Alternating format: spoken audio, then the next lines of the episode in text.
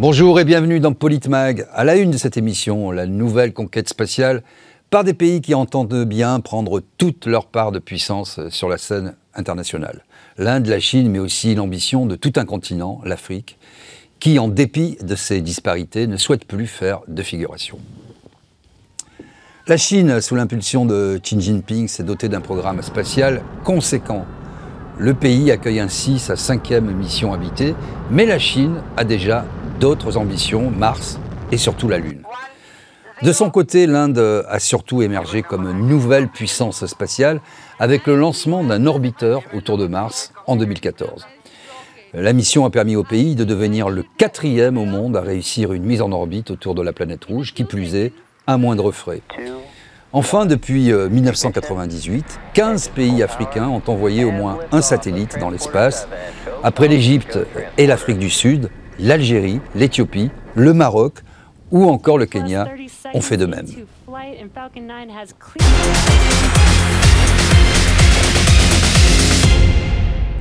Et pour en parler avec moi sur ce plateau, euh, Michel Fayad, analyste euh, politique et financier. Bonjour Michel Fayad.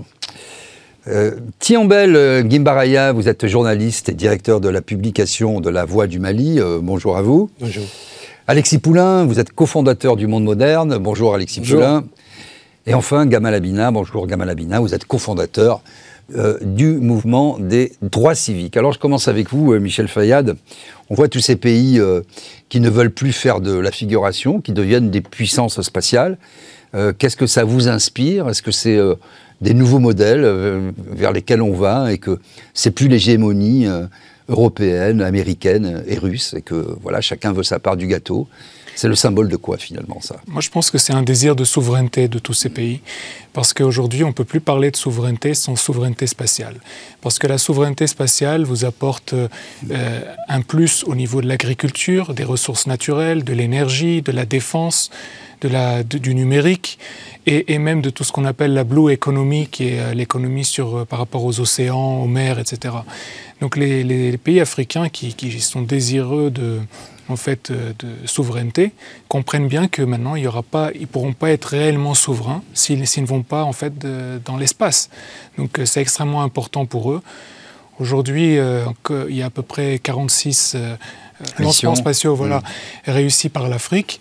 Euh, 45 d'entre eux. euh, il y, a, 40 il y a 21 pays d'Afrique hein, qui ont euh, voilà. une, une agence spatiale et qui sont dans, dans- dans cette aventure-là. Voilà, et 42 d'entre eux ont été faits avec euh, euh, la Chine, l'Inde, la Russie, et à moindre niveau par la- avec la France. Et le dernier, celui du Kenya, qui a été fait par, avec SpaceX, Avec SpaceX. qui, est, qui est en fait euh, Elon Musk. Donc euh, euh, aujourd'hui, ce qui est important pour l'Afrique, c'est de voir que c'est devenu moins coûteux de le faire, parce qu'il y a une certaine démocratisation, parce que les coûts sont devenus moindres qu'avant. Donc euh, aujourd'hui, c'est de plus en plus important pour les pays africains de développer leur conquête de, l'espace, euh, parce que c'est primordial, comme je le dis, pour leur souveraineté. C'est votre avis aussi euh, primordial pour la souveraineté? Oui, ça peut être un aspect qu'on peut impliquer par rapport à cette souveraineté, mais aussi, euh, c'est aussi euh, un transfert de compétences. Il ne faut pas euh, se voiler la face et le dire. Depuis 60 ans d'accession à l'indépendance qu'on apprend, les économies, le développement dans les pays africains, ça a des proportions variées selon qu'on soit en Afrique du Sud, en Égypte ou ailleurs sur le continent. C'est vrai qu'avant, on regardait ça de loin avec des yeux éblouis d'enfants pour voir que la conquête sociale était un domaine réservé des puissances. Et aujourd'hui, voir que l'Afrique essaie de relever le pari à son niveau. Mais à ce moment, il ne faut pas se tromper, ne pas reproduire la même erreur que partout ailleurs euh, sur le continent. Il faut peut-être partir de nos réalités pour l'adapter à, notre situation. Si ça peut aider à développer la culture, développer l'économie, à nous aider à être plus en contact avec le monde par le relais de fibres optiques, peut-être pourquoi pas. Mais s'il faut reprendre le même schéma qui a été euh, en Russie ou en Occident, c'est plus compliqué parce qu'on ne sait pas quelles sont les retombées de toute cette conquête spatiale et comment on va gérer l'après. Et donc ça aussi, il faut se poser les bonnes questions. Alexis Poulain, donc on parle de souveraineté, on parle aussi de transfert de compétences, mais on voit que quand même les pays d'Afrique sont encore malgré tout dépendants euh, de SpaceX ou du consortium euh, européen euh, ou des Américains pour lancer leurs satellites. C'est quand même encore un long chemin. Bah, bien sûr, parce que les, programmes, on parle de programmes spatiaux euh, qui remontent aux années 60-70 pour certains. les Chinois, eux, ont commencé dans les années 70-90. Enfin, il y a une accélération exceptionnelle. Et puis après, on a eu l'entrée des, acteurs privés. et, financer un programme spatial, c'est quelque chose qui est long, qui est coûteux euh, et qui n'est pas forcément nécessaire aujourd'hui compte tenu du nombre d'acteurs. Euh, ce qui compte, c'est la recherche, c'est les capacités euh, et c'est ensuite d'avoir une une stratégie spatiale par rapport euh, ben, voilà, à, l'outil. Euh, pourquoi envoyer des satellites dans l'espace euh, Il faut savoir quoi faire. Mais même si vous prenez des, puissances européennes, elles sont aujourd'hui majoritairement dépendantes de technologies soit chinoises, soit américaines. donc il y, y, a très peu de pays réellement qui ont cette souveraineté, à part Chine, Russie, Afrique peut-être. sinon, pour ce qui est des microprocesseurs, pour ce qui est du, du matériel en tant que tel, il y a très peu, en réalité, de, producteurs. Hmm. Gamal Abina, c'est votre avis. Alors aussi avec une, volonté, hein, on voit par exemple de l'Inde, de s'autonomiser, d'avoir de plus en plus, d'accumuler les compétences et d'être euh, de plus en plus dans l'autarcie. Bah, le, problème de, enfin, le problème de ces pays-là, on parle des pays du Sud, hein, parce que c'est le Sud contre le Nord, c'est les grandes puissances contre les puissances euh, en devenir. L'Inde, par exemple, son, son, premier lancement réussi, c'est 80, donc c'est assez récent. La Chine, il y a une accélération extraordinaire sans précédent parce qu'ils y ont mis les moyens financiers. C'est des budgets considérables. La Chine, c'est le deuxième, je crois, 10 milliards par an. États-Unis, c'est 25 milliards.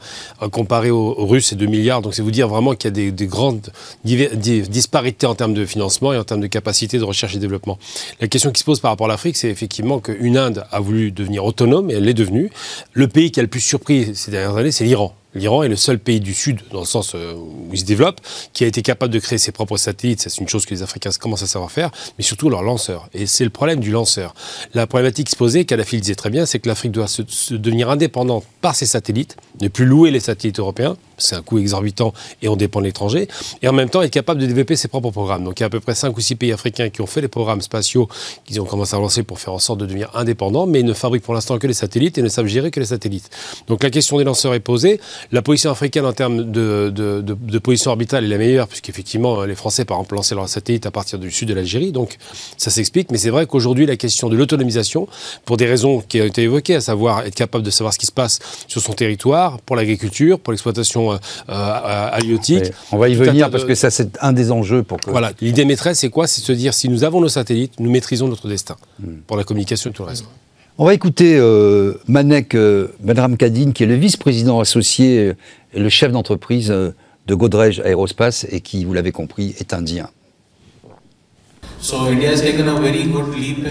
L'Inde a donc fait un grand bond en avant dans le domaine des matières premières dont nous dépendions auparavant en particulier du titane et de l'inconel, qui dépendaient de partenaires étrangers. Il en reste encore, bien sûr, tout ne peut pas être fabriqué à partir d'une seule source. Certaines pièces électroniques sont encore importées, mais je dirais que 90% de notre artisanat ou de tout équipement particulier que nous fabriquons est fabriqué en Inde.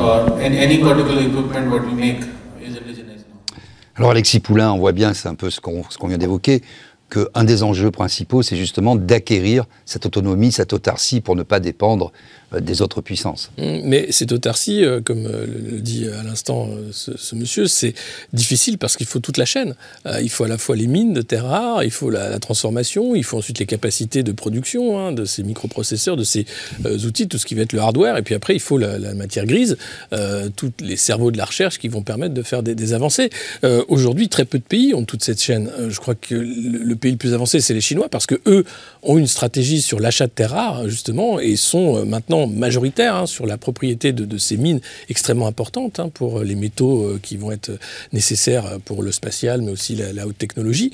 Euh, pour le reste, euh, ben, on va toujours être dépendant d'un fournisseur qui ne sera pas national, y compris pour des grandes puissances. Donc c'est une stratégie à long terme. L'Inde, clairement, fait le choix de cette stratégie du, tout intégré, mais très peu de pays peuvent se permettre ce, ce, luxe d'avoir toute la chaîne et de dire on a vraiment une indépendance sur ce qui va être le spatial et la haute technologie, puisque au-delà du spatial, euh, on peut aussi euh, parler de tout ce qui se joue aujourd'hui euh, dans le quantique, l'intelligence artificielle et les supercalculateurs. Michel Fayad, c'est un chemin de croix. ce chemin vers la souveraineté, surtout de ces puissances, on ne peut plus dire qu'elles sont émergentes, puisqu'elles sont déjà bien présentes dans le concert des nations, mais c'est quand même un chemin, c'est du très long terme. Oui, oui, tout à fait. Euh, on parlait avant des coûts, mais euh, les, Africains, eux, ont investi euh, jusque-là à peu près 16,5 milliards de dollars par an. Et maintenant, ils veulent monter d'ici 2026 à 22,5 milliards à peu près. Donc, c'est beaucoup, mais très peu, en fait, à l'échelle mondiale. Et effectivement, sur les terres rares, euh, je veux dire, l'Afrique a énormément de terres rares, mais c'est pas elle qui, c'est plus elle qui les possède, puisque en fait, les Chinois sont les principaux euh, extractants et donc récupèrent euh, en fait tous ces minerais et ces métaux qui sont nécessaires à la fabrication. Mais c'est pour ça que l'Afrique doit trouver un nouveau moyen d'exploitation minière, je pense, parce que s'il y a une meilleure répartition des, en fait, de la production minière, peut-être que l'Afrique pourrait avoir une partie, disons, du, contrôle des ressources, puisque c'est elle qui a la majorité des ressources. Alors justement, euh, c'est intéressant parce que c'est un, des enjeux majeurs, hein, euh, euh, ce que vous évoquez. On va regarder tout de suite le lancement d'abord du satellite Mohamed VI au Maroc, suivi du lancement par SpaceX, vous l'avez évoqué, d'un satellite kényan, et puis ensuite, ensuite on poursuit le débat. 3, 2, 1, top Allumage P80, décollage.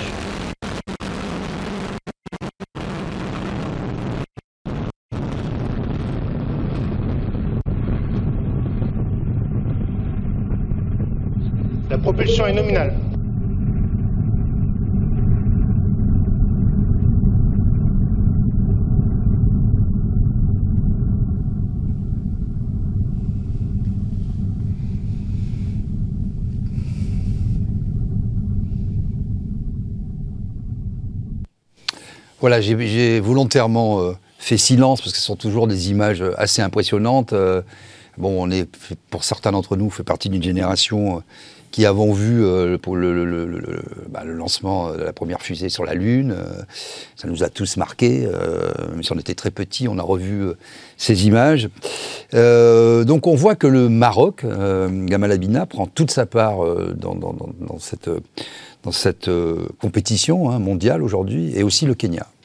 Alors, je dirais pas qu'il prend sa part, parce que l'Algérie fait le même, le Kenya, l'Égypte, il y a, 5 Oui, on disait il y, a, il y a 21 pays, me semble-t-il, en Afrique. Hein, et puis les pays qui se sont euh, coalisés, parce qu'il faut une coalition, on ne peut pas faire de lancement de satellites, ce sont des pays, pour l'instant ils sont 5, qui ont fait l'agence africaine euh, pour le lancement des satellites. Le problème, c'est que les lanceurs, encore une fois, c'est la question principale.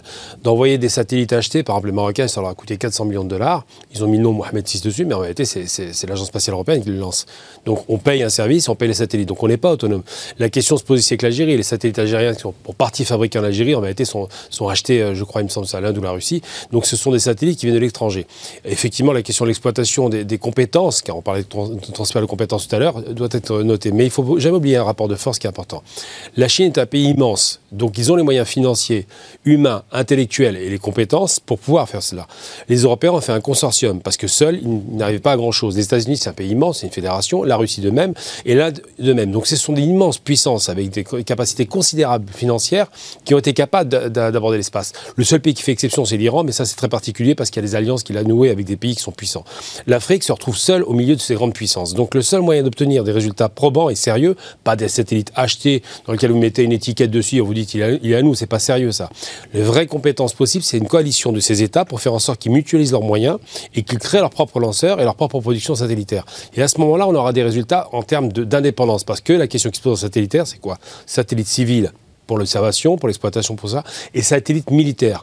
La question marocaine, par exemple, c'est que c'est un satellite qui a des visées militaires. C'est annoncé, hein, qui, qui, a une espérance de vie de 5 ans, et au terme de 5 années, 400 millions de dollars vont partir en fumée. Donc là, on est très loin de l'autonomie. On est dans de l'achat brut, dans des pays qui se fragilisent parce qu'ils sont dépendants de l'étranger, qui finalement ne pourront pas reproduire l'exploit, sauf à racheter à nouveau. Donc la question, c'est de savoir comment s'autonomiser, comment acquérir les compétences et comment faire en sorte qu'on ait une, agence spatiale africaine qui soit en coordination des plus grands pays les plus riches, hein, le Nigeria, l'Algérie, l'Égypte, de telle sorte que les autres pays s'arriment à cette agence. Kamel, il y a la question effectivement euh, militaire, il y a la question de la souveraineté, mais il y a aussi la question de l'observation des terres du cadastre, pour l'agriculture, dans un contexte notamment en Afrique de, sécheresse. Et beaucoup de pays euh, africains font ce choix justement pour avoir une vision plus globale, plus nette et à la fois plus précise du réchauffement climatique, de, de la gestion des animaux, de la gestion de la vie humaine, dans un contexte démographique qui explose, on le sait, euh, avec des problématiques de nourriture. Euh, donc ça sert aussi à ça, les satellites. C'est vrai, c'est vrai que c'est dans ce domaine-là qu'on peut mutualiser les efforts, se mettre ensemble pour trouver une solution euh, ensemble et puis euh, se projeter. Mais le domaine militaire reste un domaine réservé, c'est un domaine conflictuel. Mais c'est vrai qu'il faut appuyer aussi euh, le paradigme, le changement de méthode par rapport à l'exploitation des ressources, transformer peut-être ces ressources, les extraire, les transformer en Afrique, être accompagné sur ce plan-là. Ça aiderait peut-être ces puissances dans une collaboration. Aujourd'hui, c'est la, la Chine qui change ses politiques-là donc je crois que l'Afrique doit sortir de ce jeu, trouver le moyen d'exploiter ses ressources minières, les transformer sur place et peut-être collaborer de façon équitable avec ces puissances-là et mettre, accompagner, être beaucoup plus attentif à cette euh, question-là. Et ensuite, euh, vous avez parfaitement raison que euh, on peut aider à faire cette approche-là, de cumuler les moyens dans le domaine la culture du réchauffement climatique, de l'observation euh, des, cultures. Et ça, c'est plus facile, mais militairement, on reste réservé. Et donc, l'Afrique doit trouver toute une autre voie équilibrée qui ne va pas en concurrence avec le, reste du monde, en complémentarité, mais surtout euh, dans un transfert de compétences euh, et de technologies vraiment propres, adaptées à ces réalités et à la situation du continent. Michel Fayad, en Europe, on a un prisme un peu déformant parce que les citoyens ne comprennent pas toujours pourquoi on investit des sommes faramineuses, parce que là tout de suite ça coûte très cher, pour aller encore faire des missions sur la Lune, sur Mars, euh, euh, mettre des satellites euh, partout. Mais il y a aussi cet impératif, sans doute pour l'Afrique, et pour l'Inde particulièrement, et la Chine aussi, cette problématique de démographie, de gestion des ressources naturelles. c'est aussi ça l'enjeu, aller un peu plus beau, plus haut. C'est un peu la stratégie montgolfière hein, pour mm. voir ce qui se passe à l'échelle humaine de façon plus, plus nette Oui, c'est sûr. Vous parliez avant du cadastre. La cartographie, c'est très important pour, pour les Européens, les Américains également. Mais euh, il y a aussi tout l'aspect numérique, puisqu'il euh, n'y a pas de numérique aujourd'hui sans, sans conquête de l'espace. Donc, euh, avec une, une, Europe qui veut être moins dépendante des États-Unis dans ce domaine-là qu'elle l'est aujourd'hui, c'est extrêmement important de, d'avoir un espace aérien, un espace, l'espace qui, où, elle a, où elle a sa propre part. Juste pour vous donner une indication, il y a à peu près, je crois, 2063 satellites dans le monde, enfin dans l'espace, et il y a un peu moins de 1000 qui, qui sont pour les, pour les États-Unis seuls. Hmm. Donc en fait, euh, les Européens sont encore très loin de, du niveau des États-Unis. C'est la Chine qui s'en rapproche le plus. Donc il est très important pour l'Europe euh, pour pouvoir être plus ou moins indépendante au, au, niveau numérique, mais aussi au niveau de la défense. on, voit, on, voit, bien avec le conflit euh, ukraino-russe que les données récoltées notamment par les satellites américains donnent une vision très précise des troupes sur le terrain et la guerre, euh, elle est aussi, elle, est, elle se joue essentiellement dans ces domaines-là aujourd'hui. Surtout avec euh, toutes les, toutes les maintenant la, guerre avec les drones. Donc euh, si vous ne contrôlez pas l'espace, vous allez faire comment? Je veux dire, la Russie a, tenu sans quasiment pas, enfin quasiment sans se battre face aux Ukrainiens qui faisaient leur fameuse contre-offensive, mais ils ont tenu grâce aux drones. C'est-à-dire les, les, drones leur donnaient les indications et ils tapaient. Oui, et puis pour bien comprendre, aujourd'hui, c'est pour ça que dans la stratégie de la guerre, on parle d'art opératif, puisqu'il faut euh, pouvoir euh, réunir toutes ces compétences, gérer les, les, hommes sur le terrain, euh, mais aussi gérer l'espace, gérer l'information. Et celui finalement qui a un avantage décisif, c'est celui qui le plus finement arrivera à régler tous ces paramètres. On va écouter on parlait de souveraineté et de puissance. On va écouter un astronaute chinois, Jin Haipeng, et puis euh, vous réagirez ensuite. En tant qu'astronaute, notre principale responsabilité est d'aller dans l'espace, et c'est notre aspiration et notre mission initiale que de gagner la gloire pour le pays. Alors Gamal Abina, il est décomplexé, il dit c'est important pour gagner la gloire pour le pays. Donc là, on est vraiment dans la revendication assumée d'une puissance euh, populaire, militaire, stratégique, euh, souveraine. On va dans l'espace parce que c'est important. Gloire au pays. Il n'aurait pas apprécié ce que vous avez dit à l'instant. hein. Vous avez dit astronaute, qui est le terme américain, lui il est taïkonaute. Oui, Cosmonaute c'est absolument. russe, astronaute C'est- américain, taïkonaute et européen c'est... euh, C'est voilà, absolument. Vous avez raison. Et donc, euh, on a, oui, on a effectivement ce rapport à la gloire. Il faut se rappeler quand même de l'origine de, de- de cette conquête spatiale, parce que les gens ont un peu oublié. Moi, j'aime bien mettre les pieds dans le plat pour faire un peu mal. Euh, Ah bon, ça, ça vous ressemble pas un ça tout petit peu, pas trop. Mm. Donc mon petit dada, c'est la période nazie, parce qu'il se trouve que le- le- la conquête spatiale, c'est les nazis, c'est pas le reste du monde, c'est eux et uniquement eux. C'est un type qui s'appelait von Braun, qui était un SS, qui a donc lancé le premier, programme spatial nazi, qui avait immédiatement des visées militaires, les V1 et les V2, et les premières photos de l'espace ont été prises par les nazis. Ça, c'est chose- les gens ne savent pas ça. Et donc cet homme-là a été, comme tout le reste d'Europe, d'ailleurs, s'est précipité en Allemagne une fois que la défaite était consommée, a été embarqué par les Américains. C'était vraiment le joyau de, de, de l'Allemagne nazie pour lancer le programme spatial américain. C'est lui qui envoie les hommes dans l'espace. C'est pas quelqu'un d'autre. Les Russes font de même. Ils récupèrent les bribes de ce qui reste des V2 dans cette fameuse usi- usine de, de, de si je ne me trompe pas, dans le Nord.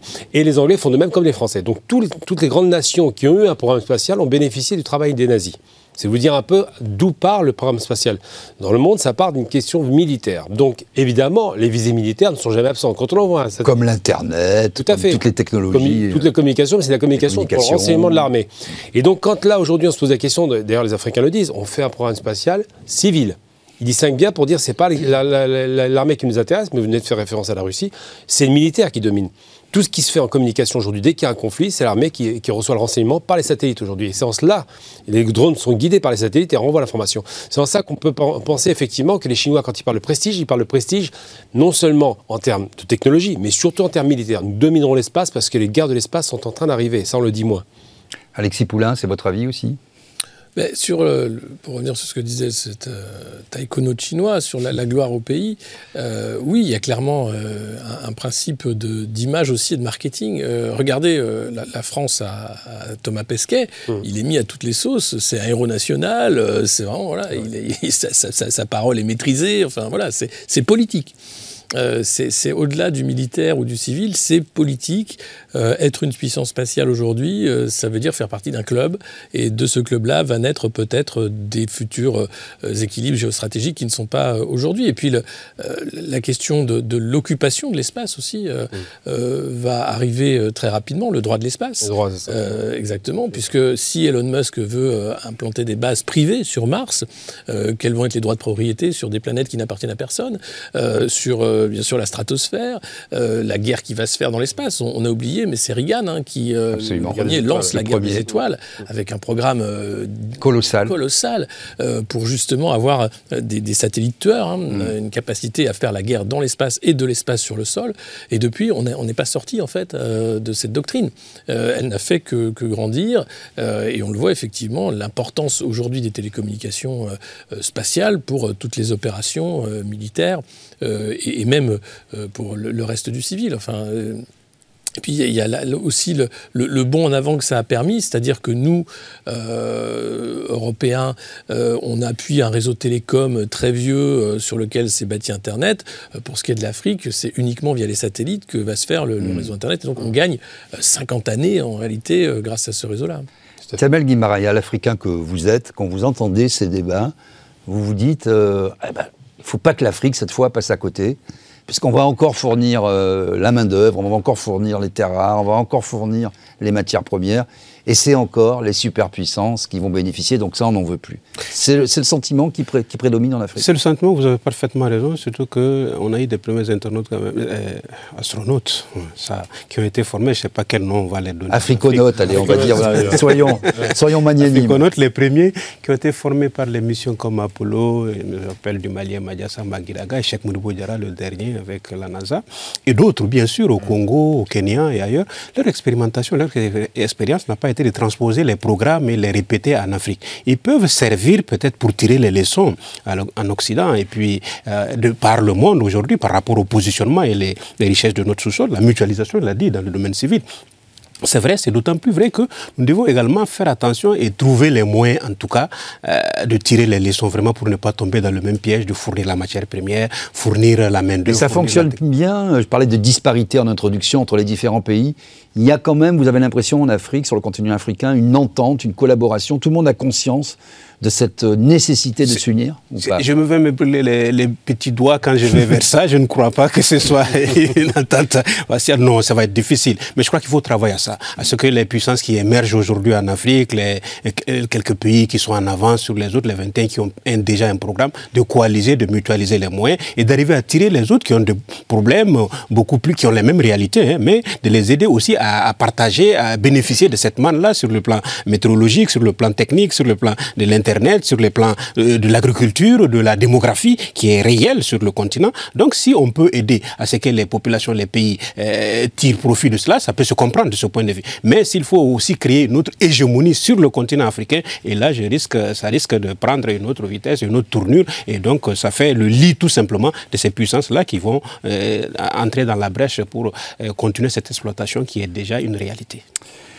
Eh bien, Ground Control to Major Tom, le compte à rebours a commencé. C'est la fin de cette euh, première partie de Politmag et nous continuerons à parler de spationautes, d'africonautes, d'indonautes, de taïkionautes et autres euh, variantes. On se retrouve dans quelques petites minutes.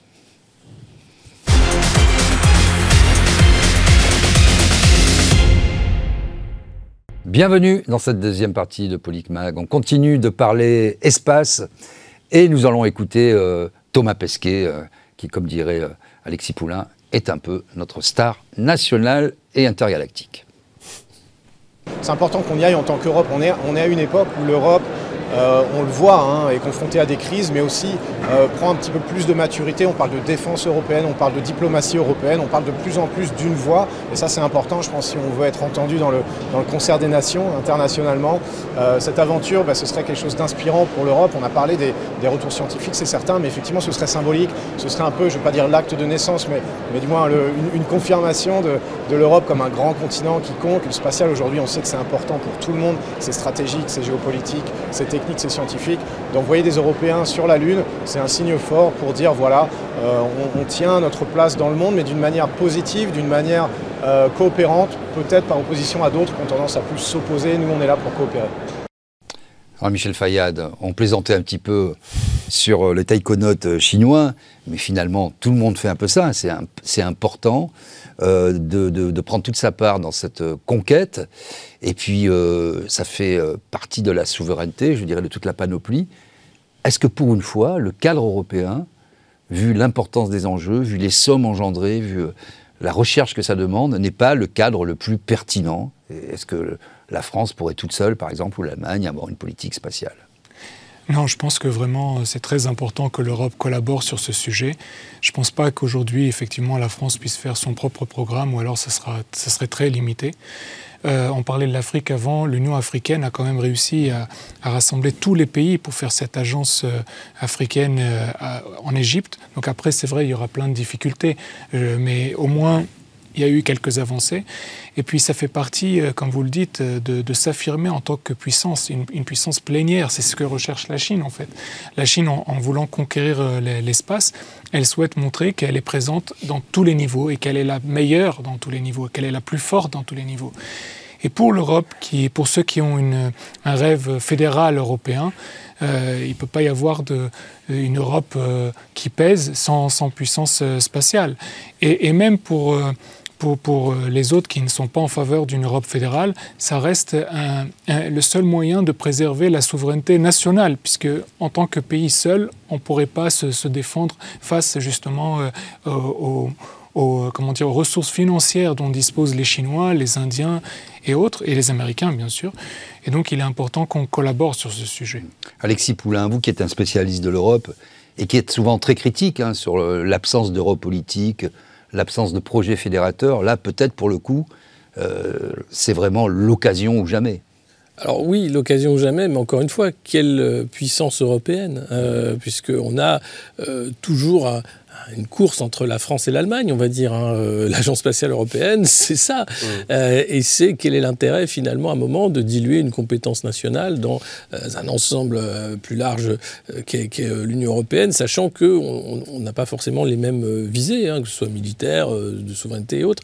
Et, clairement, le, programme spatial européen souffre de ça aujourd'hui. Alors, on va avoir un nouveau programme Ariane hein, qui arrive à la rentrée. C'est un succès, c'est sûr. On a les lanceurs, euh, on a bien sûr euh, tous les programmes d'aéronautique aussi qui sont un, certain succès, mais est-ce qu'il y a une capacité de projection au-delà du, programme de lanceurs?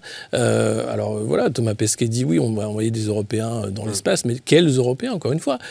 Quels enjeux? Enfin, hmm. Il y a un vrai, une vraie réflexion. C'est sûr que l'Agence spatiale européenne, c'est un succès. maintenant, est-ce que c'est un succès qui peut tenir sur la durée ou est-ce que c'est quelque chose qui va être phagocyté par euh, soit euh, l'atlantisme hein, affiché de l'Europe et donc euh, se fondre avec un partenariat avec la NASA, par exemple, et, devenir simplement une branche du programme spatial américain.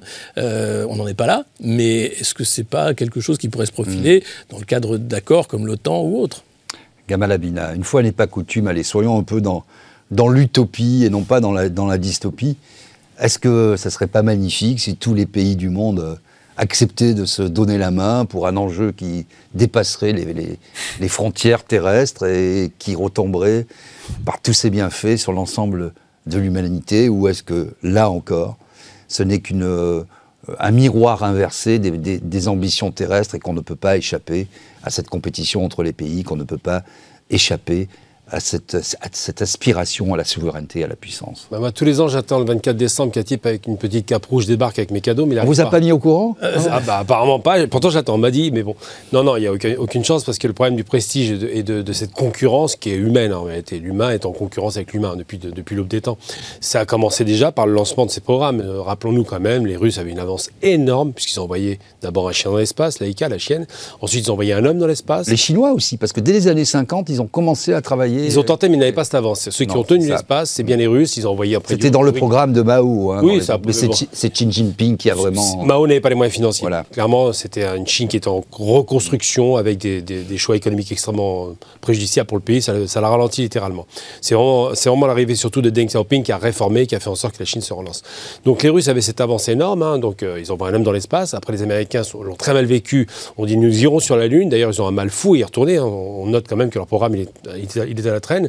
Et aujourd'hui, on se rend bien compte qu'effectivement, l'Europe se tirait de balle dans le pied, c'est bien le dire, parce que la collaboration avec l'Europe, la France avait une énorme place en Europe parce qu'elle a, sa, fameuse base de, de Kourou en Guyane, qui est la meilleure base possible pour le lancement dans l'espace. Et puis une industrie. Euh, L'industrie, effectivement, qui est au rendez-vous, le militaire, le, scientifique. Airbus. Euh, Airbus, voilà. Donc le consortium européen, oui, Thales. Ils ont, vraiment les, ils ont vraiment des capacités considérables. Ils travaillent avec les Anglais, avec les, avec les Allemands en l'occurrence, et ils se sont coupés des Russes. Alors que depuis à peu près demi-an, les Russes et les Français collaboraient avec cette fameuse base spatiale euh, Mir dans l'espace. Donc tout ça, c'est une véritable euh, gageure parce qu'aujourd'hui, ils vont faire quoi? Ils vont aller voir les Américains qui travaillent avec le secteur privé ils peuvent pas ou c'est difficile?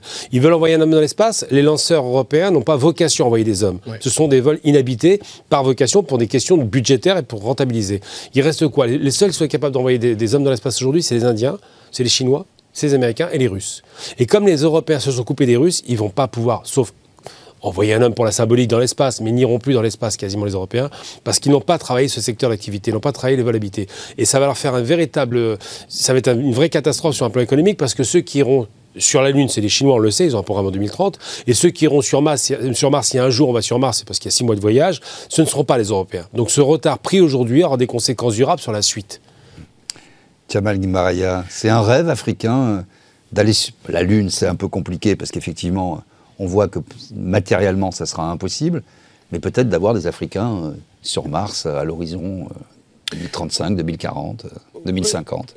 déjà, d'avoir des Africains qui collaborent à des missions euh, de ces partenaires qui sont beaucoup en avance, qui ont une longueur d'avance, c'est déjà un acquis. Et donc, c'est cette piste qu'il faut lorgner. Ensuite, progresser vers une mutualisation des moyens pour pouvoir progresser en Afrique dans la couverture euh, déjà des, satellites, pour pouvoir bénéficier des retombées, des résultats dans des domaines privilégiés que nous connaissons. D'accord, nous allons à la Lune. Hein, D'autres on peut, nous allons autrement, mystiquement, mais cette fois-ci, il s'agit de joindre l'utile à l'agréable et de le faire physiquement. Et pour ça, il y a des milliers d'années de, lumière de cela qui nous séparent. La conquête spatiale, à l'origine, a été quand même assez conflictuelle entre ces deux mm. puissances-là qui se rivalisaient d'antan. Il ne faut pas se tromper que cette euh, déconcentration de la technique ou de l'expérience ne va pas manquer à faire des coalitions entre des pays d'intérêt commun. La Chine, l'Inde et la Russie ne, vont pas manquer à, s'associer. L'Europe, euh, bien sûr, elle a aussi intérêt à se coaliser et à ne pas laisser le terrain d'Afrique, intérêt en jachère, qui, où tout le monde peut aller avec son expérimentation. En réalisant les rapports d'expérience, de, collaboration, elle peut peut-être tirer un profit de ça et puis se rebondir et rattraper. Juste pas rattraper son retard, mais en tout cas exister et pouvoir compter parmi les grands. Eh bien, justement, pour poursuivre ce débat, on va écouter euh, euh, Paul Mac euh, Namara, qui est le coordinateur de l'astronomie, de l'astrophysique pour l'Agence spatiale européenne, sur, sur, deux sujets, vous allez voir, et puis ensuite, messieurs, vous réagirez. Euclide est unique, en ce sens qu'il se trouve au-dessus de l'atmosphère. Il peut observer en infrarouge et dispose d'un système optique phénoménal qui lui permet d'obtenir des images très nettes des galaxies. Il effectuera un relevé de l'ordre d'un milliard et demi de galaxies dans l'ensemble de notre univers, dans un espace tridimensionnel, c'est-à-dire non seulement la position, mais aussi la distance. Gamal Abina, vous qui êtes euh, un fin connaisseur, un fan des, de, science-fiction, des comics américains notamment, euh, arriver à ce degré de technicité qui avait déjà été euh, décrit, même dans les années 50, hein, par tous ces auteurs, euh, là, on, touche, euh, on touche un rêve.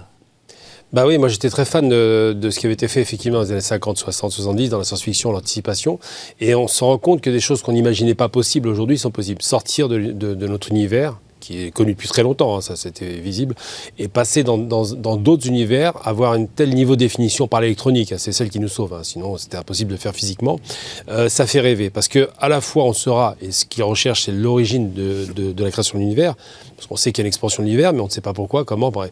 Et bien tout ça c'est intéressant, et surtout parce que évidemment euh, les visées ne sont pas seulement euh, simplement scientifiques, il y a aussi l'exploitation potentielle de ce qu'on peut en tirer. Et c'est vrai qu'on rêve par exemple de tomber sur, je sais pas, sur un caillou énorme qui serait un bloc d'or, par exemple. Ce genre de choses-là pour dire que l'espace, pour eux, et on parle de terres rares sur la Lune, par exemple, c'est en train d'être envisagé par les Chinois. Donc tout cela va à la fois, pour des raisons scientifiques, et là c'est un scientifique qui parle, une passion pour connaître, pour la connaissance pure, et de l'autre côté, pour les raisons pragmatiques, qu'elles soient militaires ou qu'elles soient économiques, l'exploitation de l'espace a un intérêt pour les deux. Donc on cherche à faire des convergences pour faire en sorte que les voyages qui ont coûté beaucoup d'argent du temps des guerres froides et qui rapportaient pas grand-chose aujourd'hui soient rentables. Et la question de la privatisation de l'espace aux États-Unis, avec les Musk et, tous les grands, on parle même en Angleterre avec Virgin par exemple, la privatisation du fait d'aller dans l'espace permet de rentabiliser ses coûts et de faire en sorte que ce ne soit plus supporté par les États-nations.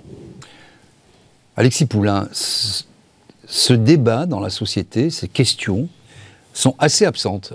Euh, la recherche de l'origine de l'humanité, etc. Alors que, par exemple, quand il y a une, une, expédition maritime, il y a le bateau Tara qui fait le tour du monde, quand il y a une expédition au pôle, là, c'est tout de suite scientifique, on va... Euh, les médias mettent l'accent là-dessus, on va regarder la calotte glaciaire, on met des carottes pour voir euh, euh, quel, est va être le climat, on essaie de, modéliser. Là, on parle de puissance, d'application, de, démographie, etc., mais pas du tout euh, de recherche fondamentale. Euh, si, si, je crois, je crois qu'il y a... Les scientifiques en parlent. Hein. Pas que les scientifiques. Euh, si vous regardez les différentes publications de la NASA, elles ont des vues incroyables, les images de l'espace, le rover euh, martien. Enfin, il y, a une passion par rapport à cette exploration de l'espace. Moi, je suis pas d'accord avec ça.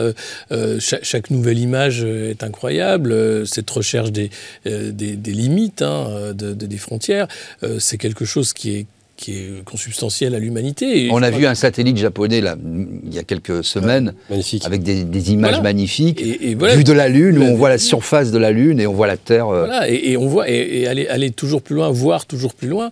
Évidemment que c'est une question qui, qui, taraude, comme sur la recherche d'autres formes de vie. Euh, évidemment, aujourd'hui, on n'a pas les moyens de, de, voir, euh, mais c'est le raffinement de ces outils qui va permettre des avancées technologiques, mais aussi de, la recherche et de la connaissance. Il faut voir comment on a d'abord cartographier la planète Terre, il a fallu des siècles euh, pour arriver à comprendre euh, où, quels étaient les pays où ils étaient placés, combien de civilisations. Euh, aujourd'hui, on en est au balbutiement d'une géographie spatiale, même pas au tout début. Et ça, et, ça, je pense qu'il y a une vraie passion pour ça. qui, qui, qui, est réelle sur, sur les origines, mais sur aussi notre place dans, dans cet univers en expansion qu'on ne connaît pas finalement, très peu. Michel Fayad, on est comme des enfants encore face à cette découverte. On sait qu'on ne sait rien. Malgré tout, on recherche toujours euh, nos origines, pourquoi on est là, qu'est-ce qu'on est venu y faire, y a-t-il d'autres vies euh, ailleurs, une autre terre euh, est-elle possible, où ça commence, où ça finit, on a du mal avec tous ces concepts. Est-ce qu'on est encore finalement assez candide par rapport à tout ça. Je pense que quand même, ça, les gens continuent à rêver et de vouloir chercher d'où tout a commencé, qu'est-ce qu'il y a là-haut, est-ce qu'il y a une vie ailleurs? Euh, à cause de tous les films, à cause de, mm. tous les... Oui, puis une recherche fondamentale qu'on ne s'explique pas nous-mêmes. Exactement. Ce que, et d'ailleurs, c'est un peu étrange avec un Occident qui est de moins en moins religieux, mais qui en même temps recherche cette... Euh, cette euh, On dirait une mystique de l'espace. Voilà, un peu comprendre mais comment ça tout ça s'est formé, comment tout ça s'est fait, quel est l'avenir, qu'est-ce qu'on pourrait, qu'on pourrait faire au-delà. Donc euh, ces questions, moi je pense qu'elles demeurent au niveau euh, euh, en fait de l'inconscient humain. Les, jeunes et, les moins jeunes rêvent toujours de cet espace et de comprendre. Il y a un auteur français, Gamal Abina, qui vient de dire justement depuis que l'Occident ne croit plus en Dieu, on croit en n'importe quoi. Est-ce que ça, finalement, cette conquête spatiale, c'est pas aussi une recherche, comme le disait Michel Fayad, mystique, je dis pas religieuse, mais mystique, oui, euh, essentielle. Euh, d'où vient-on Où on va Est-ce qu'il n'y a pas toujours cette, cette dimension? Vous connaissez Georges Rémy Pas du tout. Si, vous le connaissez tous, mais vous ne savez pas. Vous connaissez les initiales. Rémy Georges, RG. Il a donc. Comment Comment C'est vrai en plus. Voilà. Donc il a donc lui. Honte à nous. Non du tout. Objectif Lune, on a marché sur la Lune. Merci. Et c'est inspiré hein. du fameux V2, hein, d'accord. Absolument. Donc ça faisait rêver déjà les enfants que nous étions et que je pense tous les autres mm. ont connu. Euh, effectivement, la mystique. Alors moi j'ai toujours dit à, des gens qui croient pas en Dieu, il a le droit pas y croire, et pas de problème. Mais moi j'ai envie d'y croire. Pourquoi? Parce que je veux donner un sens à ma vie. Et j'explique, mais tu crois pas en Dieu, est-ce que tu crois en la science? Réponse oui. Tu crois en la science, est-ce que tu crois en l'atome? Oui. Tu crois aux effets de l'atome, très bien. Est-ce que tu as déjà vu un atome? Non. Il dit oui, non, non, tu as vu la représentation qu'on se fait d'un atome. On ne peut pas voir l'atome au niveau atomique puisqu'il n'y a rien, aucun moyen pour arriver à ce niveau-là pour des raisons de lumière. Mais on y croit parce qu'on connaît ses effets.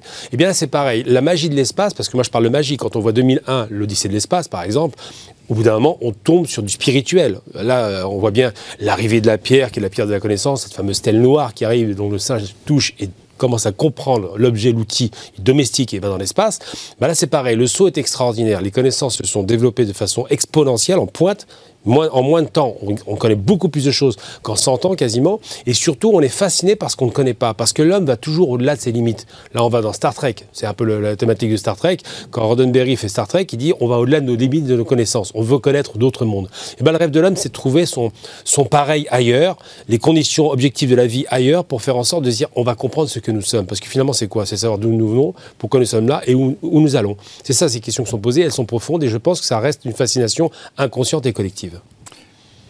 Tiamel Gimbaraya, vous parliez de mystique, euh, d'avoir déjà la tête dans la lune, que les Africains peuvent, euh, comme ça. Est-ce que cette quête euh, n'est pas, pas celle-ci? Et est-ce que c'est pas le moyen, peut-être, de, d'être un peu plus grand que ce que nous sommes, d'avoir un projet commun, cette conquête de l'espace? Oui, c'est des éléments, si on interroge nos ancêtres sur l'origine du monde, sur euh, l'art divinatoire euh, Dogon qui faisait marcher une hyène sur un tableau qui a une projection, une représentation. Moi, j'ai connu dans ma famille des gens qui lisaient sur la lune, ils nous je ne sais pas qu'est-ce qu'ils nous expliquaient d'ailleurs, mais ils arrivaient quand même à convaincre toute une foule par ces lectures. Non, ça, je raconte quelque chose qui est mystique, qui reste de ce domaine-là. Ça va de la religion aux croyances, ça s'arrête là. Mais la réalité, tout autre aujourd'hui, mais le rêve est permis. Mais cependant, cette euh, euh, découverte, conquête de l'espace, nous en sommes à des milliers d'années de kilomètres. Je crois qu'on peut rêver et continuer à rêver et trouver les moyens de rendre cela concret. Pourquoi pas de partir de nos réalités, de notre héritage mystique et mythique pour pouvoir euh, aider à concrétiser cela et lire dans l'avenir. Lire non pas sur les doigts, mais lire réellement euh, sur ce qui est le plus concret. Michel Fayad, c'est votre avis, on a besoin de cette confrontation, on a besoin euh, d'imaginer d'autres mondes pour comprendre qui nous sommes Oui, d'ailleurs, en parlant d'un peu de mystique, les Chinois ne s'imaginaient pas un, un, homme marcher sur la Lune, ouais. parce que du point de vue de philosophie, c'était impossible pour eux. Et puis le jour où les Américains l'ont fait, ils se sont dit, mais tous nos, tout nos, nos, bases euh, enfin, philosophiques mmh. sont, sont secouées. Donc euh, ils ont commencé à, à, vouloir imaginer, comprendre qu'est-ce qu'il y a donc sur cette lune, comment, comment est-ce possible? Donc euh, par rapport à ce qu'on croyait ou, ou qu'on croit, qu'est-ce qu'il en est réellement? Donc euh, cette fascination, euh, elle n'est pas, elle pas seulement, disons, dans les, les pays de, de, culture ou de civilisation monothéiste, elle, elle est également donc dans des pays en Asie où il y a cette fascination. C'est pourquoi ils vont sur la face cachée derrière la Lune. Les Chinois ont été sur la face cachée pour la première fois. The Dark Side of the Moon, comme chantait Pink Floyd. euh, votre avis sur la question, Alexis Poulain, sur ce côté un peu, cette quête mystique oui, non, mais c'est sûr que on, ne peut pas, on peut pas les étoiles, l'enlever du reste. C'est forcément quelque chose qui est qui est là hein, de, depuis euh, la navigation, euh, depuis les, le sortir des cavernes, euh, et, et l'idée même de d'aller dans l'espace, c'est la, la, frontière finale évidemment, c'est de voir où, où est-ce qu'on peut encore pousser les frontières. Mais je vois aussi d'un côté, il y a cette conquête spatiale, et puis de l'autre côté, il y a euh, euh, un humain aussi qui se resserre sur ce qu'il connaît et qui voudrait euh, émuler euh, la planète Terre. Hein, le, le, côté tout est donné, tout est numérique et tout numérisé. Et il y a ces deux entités, avec d'un côté la sphère intelligence artificielle, supercalculateur, l'idée que tout peut être numérisé et qu'on peut faire un avatar de, de, du monde tel qu'il est. Et puis il y a le côté allons voir ailleurs, allons voir au-delà de ce que nous connaissons, plutôt que de refaire ce que nous connaissons. Et aujourd'hui, je crois qu'il y a vraiment ces, deux, ces, deux antagonismes qui se complètent, puisque c'est à peu près les, les mêmes outils, hein, et des mêmes questions aussi quantiques qui se posent, euh, sur euh, pourquoi vouloir absolument euh, toujours aller plus loin, dépasser la réalité, dépasser les limites de notre planète. Alors il y, y, a des faits maintenant concrets hein, sur la question de la, euh, la finitude de l'espèce humaine, euh, réchauffement climatique, euh, guerre, virus augmenté, euh, risque atomique majeur. Et donc est-ce que l'humain peut se projeter sur une autre planète vivable, habitable? On en est loin, très loin. mais c'est quelque chose qui est là quand même de l'ordre de la survie, qui est aussi notre, notre marque de fabrique, nous les humains, l'adaptabilité et la recherche de la survie par tous les moyens. Et donc l'idée d'une planète B, ça fait peur parce que ça voudrait dire qu'on intègre le fait que la Terre est, fini, est, un outil, ou absolument. du moins un habitacle qui est déjà en train de, de, de finir, ou qu'on accepte de pourrir jusqu'au jusqu pourrissement final. Euh, et donc il y, y, a un vrai débat aussi sur euh, le, le, le, Gaïa, en fait, sur la place de l'humain dans l'écosystème Terre. Euh, au-delà de, de, de, de, la conquête spatiale, parce que c'est un peu regardé ailleurs quand la planète brûle. Euh, et puis, il euh, euh, y a cette image-là des, des, des, feux en ce moment. On voit un rivage en feu et des gens qui continuent de faire du kitesurf comme si tout allait bien. Euh, et, et, et, cette conquête spatiale, elle, elle, est aussi, je pense, un, un rêve de survie au cas où. Mmh. C'est votre avis, Gamal Abila On dérive un petit peu, volontairement d'ailleurs, parce qu'on ne peut pas séparer ce débat de, de cette quête. Euh, euh, par exemple, quand euh, on parlait des images là, japonaises ou des images de la NASA, comme le faisait Alexis Poulain, on est toujours profondément ému. Et tous ceux qui ont eu euh, la chance incroyable de faire un voyage dans l'espace reviennent sur Terre et nous disent cette, cette image de la Terre. Ouais. Il faut vraiment la protéger, c'est notre patrimoine, c'est tellement magnifique, c'est un miracle. Euh, donc c'est important de vulgariser cette, cette connaissance-là. Je que oui, parce que quand, on est dans l'espace, on est dans les conditions les plus extrêmes. On est exposé au soleil à la brûlure absolue, donc ils ont des combinaisons extrêmement protectrices. Et lorsqu'il n'y a plus de soleil, c'est le froid absolu, donc c'est le cauchemar. C'est-à-dire que les conditions de vie dans l'espace sont impossibles, les conditions de vie sur la Lune n'existent pas, parce qu'il n'y a pas d'atmosphère, et sur Mars, au-delà des six mois de voyage pour y arriver, c'est un enfer. C'est une planète qui est aride, même s'il y a de l'eau qui est cachée en souterrain, semble-t-il. Les températures extrêmes. Températures extrêmes, le, le fait que l'atmosphère soit respirable. Et euh, ça renvoie à une réalité, justement, le caractère spirituel, moi, me plaît beaucoup. Parce que les hommes qui regardaient à l'époque, on a beaucoup aimé les astres.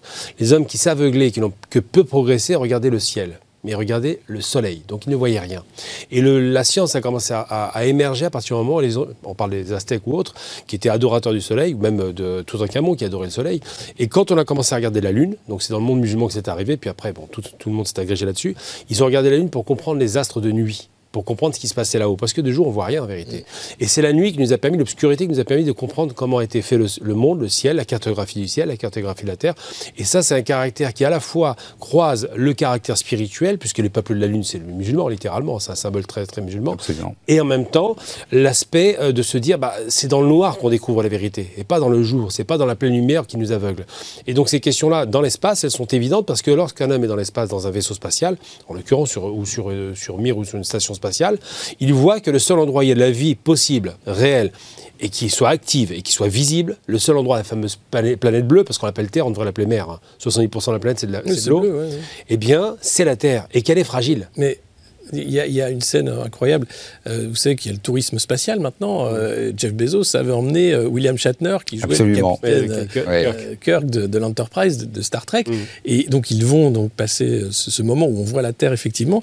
Et quand ils redescendent sur Terre, Shatner lui est bouleversé, il est en larmes, il essaye de dire c'est incroyable ce que j'ai vu. Et Jeff Bezos lui a un cigare et ouvre une bouteille de champagne et est tout content d'avoir fait son truc et n'en a vraiment mais rien à foutre. et je crois qu'il y, a les poètes et puis il y a les autres et, et de William Shatner, qui, après a partagé ce moment de solitude en disant j'ai pas compris en fait. Moi ça m'a bouleversé et j'avais autour de moi des gens qui étaient contents d'avoir fait un petit voyage quoi.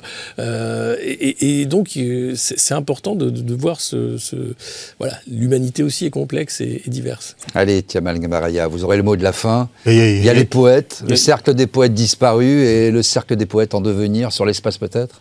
Il y a aussi euh, une façon d'intégrer tout ça et de nous ramener à notre simple niveau d'être humain qui, malgré nos curiosités, malgré notre volonté de vouloir dépasser, de conquérir, d'aller au-delà, nous devons apprendre à vivre avec ce que nous avions, de conserver, non pas tomber dans dans une protection environnementaliste exagérée, mais rester humain et mesuré dans euh, l'ambition et dans. Mais ceci dit, connaître pour connaître, se projeter pour se projeter, d'accord. Mais mon grand-père et les autres grands-pères qui nous expliquaient la lune, la pleine lune, les astres, les soleils, le soleil encore moins, beaucoup plus la lune quand même, l'ont appris avant que la religion ne vienne ou que toutes les religions viennent en Afrique.